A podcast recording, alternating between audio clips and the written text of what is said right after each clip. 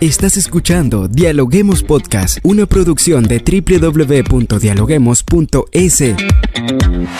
Cientos de académicos analizan, opinan y debaten. Son voces frescas que llegan a renovar la opinión pública desde una perspectiva diferente. Somos la puerta de entrada a la academia. Somos el nexo de la academia con la comunidad. Escucha nuestro podcast en Spotify o a través de la web www.dialoguemos.es.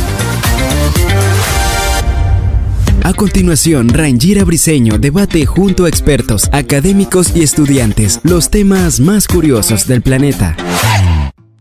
Saludamos a todas las personas que nos sintonizan a través de la www.dialoguemos.es en el Ecuador y en cualquier parte del mundo. Hoy con nosotros María Cisneros, ella es directora de la maestría en Psicología Clínica de la Universidad Técnica Particular de Loja. Bienvenida a Dialoguemos Podcast. Muy buenas tardes con todos y muchas gracias por este espacio en el que podemos compartir acerca de temas tan interesantes. María, para colocar en contexto a nuestra audiencia, el estrés es un factor que nos acompaña diariamente en nuestras rutinas y, muchas veces no sabemos cómo manejarlo. ¿Cómo nos afecta el estrés físicamente? ¿Es esto cierto o simplemente es un tabú que se lee en el Internet? No, realmente tenemos que entender que el estrés de manera general pues es parte de una respuesta fisiológica y también psicológica, ¿no? Eh, tiene su componente físico porque finalmente muchos de nuestros órganos y sobre todo cuando estamos hablando del sistema nervioso autónomo es el que se pone eh, en marcha cuando nosotros estamos en una situación de estrés. Claro, cabe resaltar que inicialmente nosotros tenemos esta respuesta al estrés principalmente porque determinamos que tenemos algún tipo de amenaza, ¿no? Eh, digamos que de alguna manera parte de ahí todo esto de los síntomas, incluso fisiológicos, que se presentan a nivel de nuestro cuerpo. Y esto tiene que ver sobre todo por el hecho de que son eh, conductas adaptativas, son evolutivas y adaptativas, ¿no? Esto normalmente... Eh, por lo general se empieza a desencadenar ante una amenaza que nosotros tenemos del entorno. Inicialmente, pues a medida de, nuestra historia evolutiva, pues inicialmente teníamos el contacto con diferentes depredadores para la caza, para un montón de circunstancias, pues esta, esta conducta nos llevaba a, tener esta reacción eh, de supervivencia, ¿no?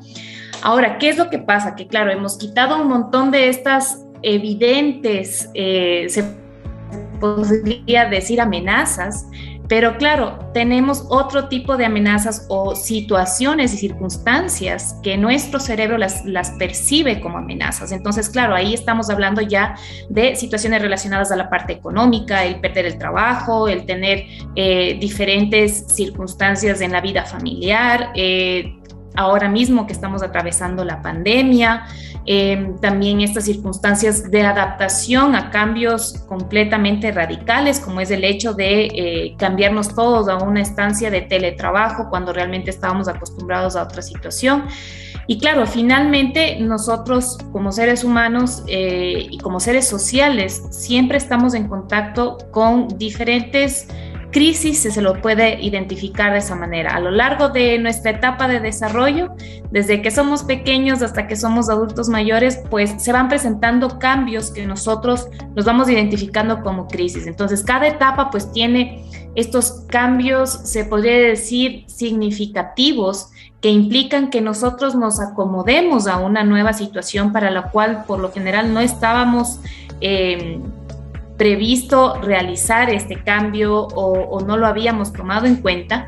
Y eh, esto ya empieza a desencadenar también en nuestro cuerpo una especie de alerta, de alarma de que algo está pasando y eh, nuestro cuerpo reacciona ante esta amenaza, ¿no? Nos habla de los estímulos, ¿verdad? De un proceso de alarma que tiene el cuerpo cuando está estresado, pero en realidad, ¿qué le pasa al cuerpo cuando está cuando hay ese concepto, cuando hay estrés. Algunos de los síntomas pues se relacionan mucho con lo que es la ansiedad, ¿no? Con lo que se podría denominar un eh, episodio de, de, ansiedad generalizada, que esto empieza, claro, por ejemplo, con la agitación, el aumento de la frecuencia cardíaca, el aumento de la frecuencia respiratoria.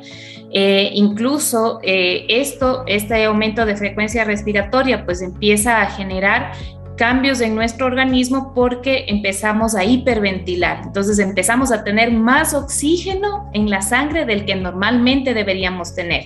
Entonces todo eso conlleva reacciones en nuestro organismo que eh, incluso, por ejemplo, en cuanto a lo que es el sistema nervioso autónomo, vemos que, eh, por ejemplo, las pupilas se dilatan, eh, los esfínteres se contraen. Todo esto porque es una respuesta que generalmente cuando hablamos de, dar una respuesta a una amenaza, nuestro cuerpo trata de optimizar toda su energía, bien sea para dar una respuesta de lucha o para dar una respuesta de huida. Entonces, claro, cuando no tenemos un manejo adecuado de, todo este tipo de reacciones y también tomando en cuenta que em, también lo llevamos mucho hacia los pensamientos, eh, realmente pues puede generarnos muchos cambios al entorno físico de nuestro cuerpo y eh, ciertas reacciones en nuestro cuerpo. Y claro, esto también eh, finalmente al ser durante mucho tiempo, pues va generando eh, ciertos procesos ya en nuestro, en nuestro cuerpo, como son la parte tensional en, en la musculatura tenemos diferentes circunstancias ya incluso eh, de, modificación del sueño. Entonces, cada vez que se va presentando esta circunstancia y, vamos recurriendo a esos pensamientos, pues empieza a activar estas, estas conductas y estas reacciones de nuestro cuerpo ante esta amenaza que finalmente la identificamos como tal. Claro, cuando estamos en una circunstancia, por ejemplo, el hecho de estar, no sé, que nos sorprendan de la nada o, por ejemplo, el hecho de estar dentro de una situación en la que fui víctima de un robo, por ejemplo. Claro, ahí también se desencadena todo este proceso y nos hace reaccionar de cierta manera. En ese momento, en ese momento específico en el que estamos eh, dando respuesta a esta amenaza, digamos, eh, nuestro cerebro netamente empieza a desencadenar una serie de pasos para poder dar respuesta de, como le digo, de, huida o de, o de pelea. Y realmente la parte del razonamiento se queda a un lado. Pero claro, ¿qué es lo que pasa cuando estamos dentro de las fases del estrés? Es que finalmente como la amenaza no es tan inminente de, muerte o, la, amenaza no es tan evidente en cuanto al daño que nos puede hacer, pero sin embargo son pensamientos que están recurrentemente presentes ahí y que generan los mismos síntomas que un, que un episodio de ansiedad, pues claro, es como si es que a cada momento se le generara al cuerpo esta reacción, ¿sí? en un momento inesperado, en momentos en los, que, en los cuales eh, no lo estamos eh, pensando directamente en que nos va a pasar eso, sino que nos estamos enfocando en el pensamiento de preocupación. Entonces, claro, todos estos síntomas empiezan a, a presentar ya de manera crónica y ya empiezan a afectar a nuestra salud de una manera mucho más evidente a medida que va pasando el tiempo. María, cuéntanos algo. ¿Existe vinculación entre el mal manejo del estrés y enfermedades físicas? Claro, sobre todo ahí estamos hablando de las estrategias de afrontamiento, ¿no es cierto? Entonces, ya habíamos hablado de, cómo nuestro cuerpo pues, puede reaccionar ante estas circunstancias de estrés. Ahora, ¿qué es lo que pasa?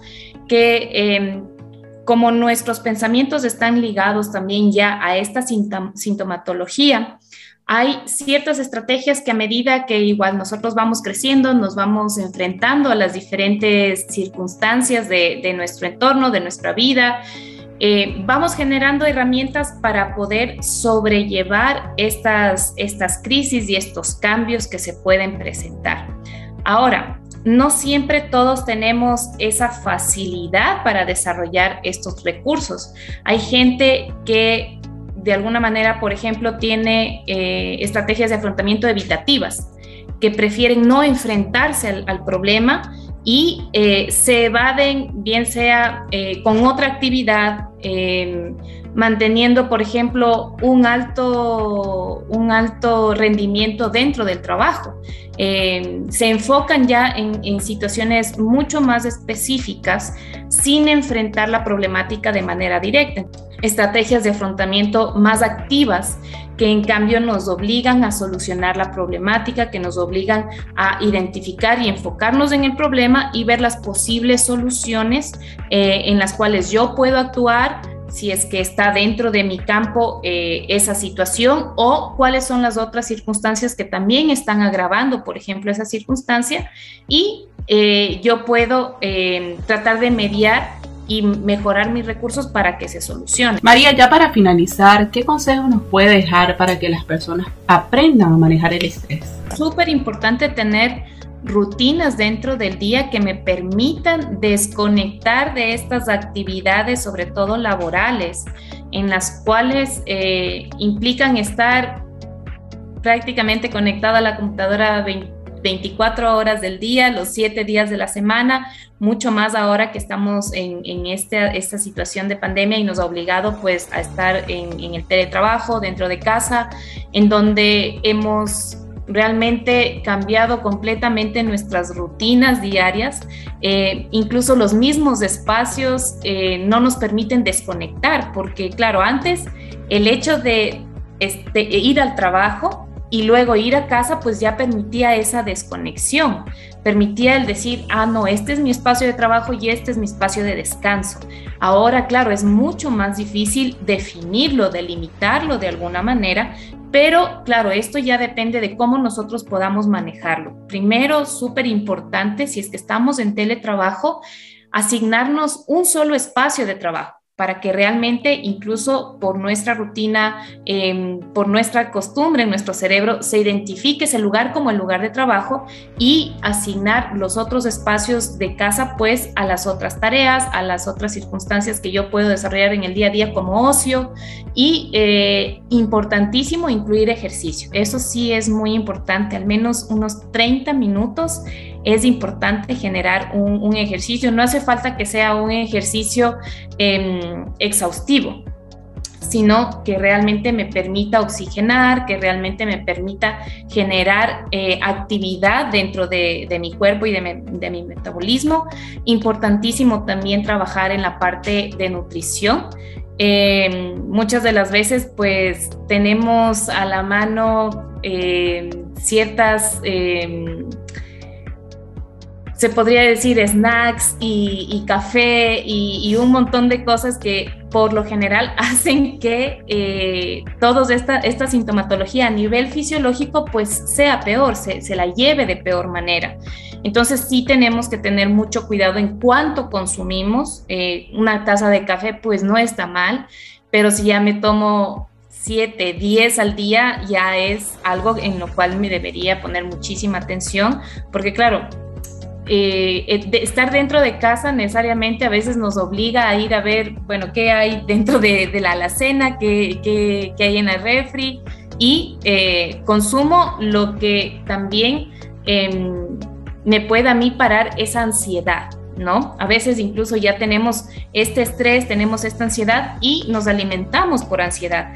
También tenemos que trabajar mucho en lo que es la higiene, em, en la higiene del sueño, ¿Por qué? Porque también tenemos que tratar de generarnos rutinas que nos lleven hacia el descanso de, nuestro cuerpo, de nuestro, cerebro, de nuestro sistema nervioso. Y claro, normalmente no lo hacemos y ahora muchísimo menos que tenemos dispositivos regados por toda la casa, computadora, celular, tablets, de todo tenemos dentro de la casa y es lo último que vemos antes de cerrar los ojos. Entonces, eso también eh, son rutinas que nos hacen daño a la hora de tener una eh, higiene del sueño buena. Entonces, todo este tipo de cosas son en las que tenemos que trabajar, tenemos que generarnos rutinas saludables para prevenir eh, llegar a ciertas circunstancias que ya pues nos, nos den sintomatología más grave. Y, claro, no estamos exentos de atravesar eh, episodios de ansiedad, estrés, pero ahí en cambio vamos a trabajar todo lo que son estas eh, estrategias de afrontamiento, ¿no? Ahí tenemos que ir eh, analizando exactamente, bueno, qué es lo que me está generando el estrés, cómo puedo trabajarlo, esta problemática, de qué maneras puedo solucionarla, marcarnos objetivos a corto o largo plazo, eh, dejarnos guiar por los profesionales de salud mental y realmente ir trabajando en ello, no evitarlo, no, no, no darle largas al asunto porque normalmente pensamos que ya va a pasar. y normalmente no es lo que pasa, sino que se empieza a agudizar mucho más y se empieza a generar ya incluso eh, sintomatología de ansiedad mucho más prolongada y también incluso sintomatología relacionada a la depresión. Entonces, claro, vemos que el cuadro que inicialmente pues podíamos trabajarlo de una manera un poco más sencilla, pues va haciéndose más complejo y ya implica otro tipo de, de, tratamientos. Muchísimas gracias por habernos acompañado el día de hoy.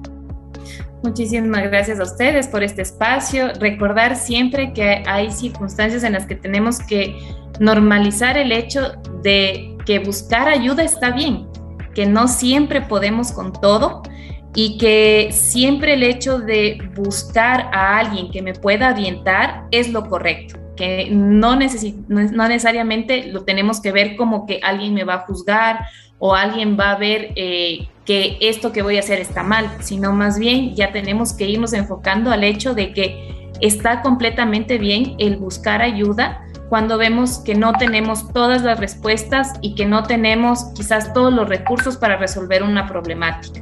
Entonces, eh, nada, animarles a los que nos escuchan a, seguir eh, intentando eh, mejorar sobre todo su salud mental, no solamente su salud física, sino también la salud mental. Muchísimas gracias a ustedes por este espacio. Gracias por escucharnos. No se olviden de seguirnos en nuestras redes sociales, Facebook, Twitter e Instagram como Dialoguemos Info y visitar nuestra página web dialoguemos.es. Soy Rangira Briseño y seguimos dialogando en podcast. Esto fue Dialoguemos Podcast. Escucha todos los programas de Dialoguemos Podcast en www.dialoguemos.es. Suscríbete para no perderte ningún episodio. Estamos en Spotify. Sigue escuchando Dialoguemos Podcast, el nexo entre la academia y la comunidad.